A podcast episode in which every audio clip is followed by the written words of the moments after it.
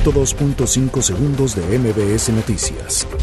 El gobierno de Estados Unidos recomendó este miércoles a sus ciudadanos reconsiderar todos los viajes previstos al extranjero por el impacto global del coronavirus, al elevar a nivel 3 de un máximo de 4 el riesgo sanitario mundial.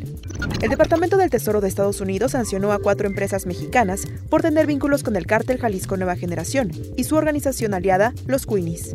La Secretaría de la Función Pública ha impuesto sanciones por casi 1.500 millones de pesos a contratistas y proveedores de administraciones anteriores por incurrir en actos irregulares en la utilización de los recursos públicos.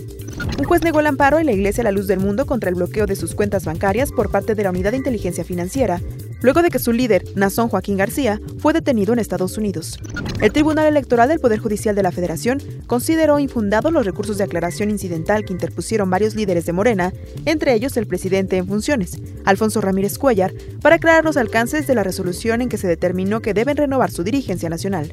En la sede de la Cámara de Diputados, después de más de cuatro horas, terminó el examen aplicado a los aspirantes a consejeros del Instituto Nacional Electoral por los integrantes del Comité Técnico de Evaluación. Revisarán instalaciones del Senado tras denuncia del PAN por espionaje. La Comisión Nacional de los Derechos Humanos denunció que Pemex se niega a dar información sobre la localización de los pacientes afectados por la aplicación de heparina contaminada. El presidente de México reiteró que los cachitos para la rifa del premio, equivalente al valor del avión presidencial, ya están en kioscos autorizados. Vendedores afirman que son pocos los boletos y se acaban rápido. 102.5 segundos de MBS Noticias.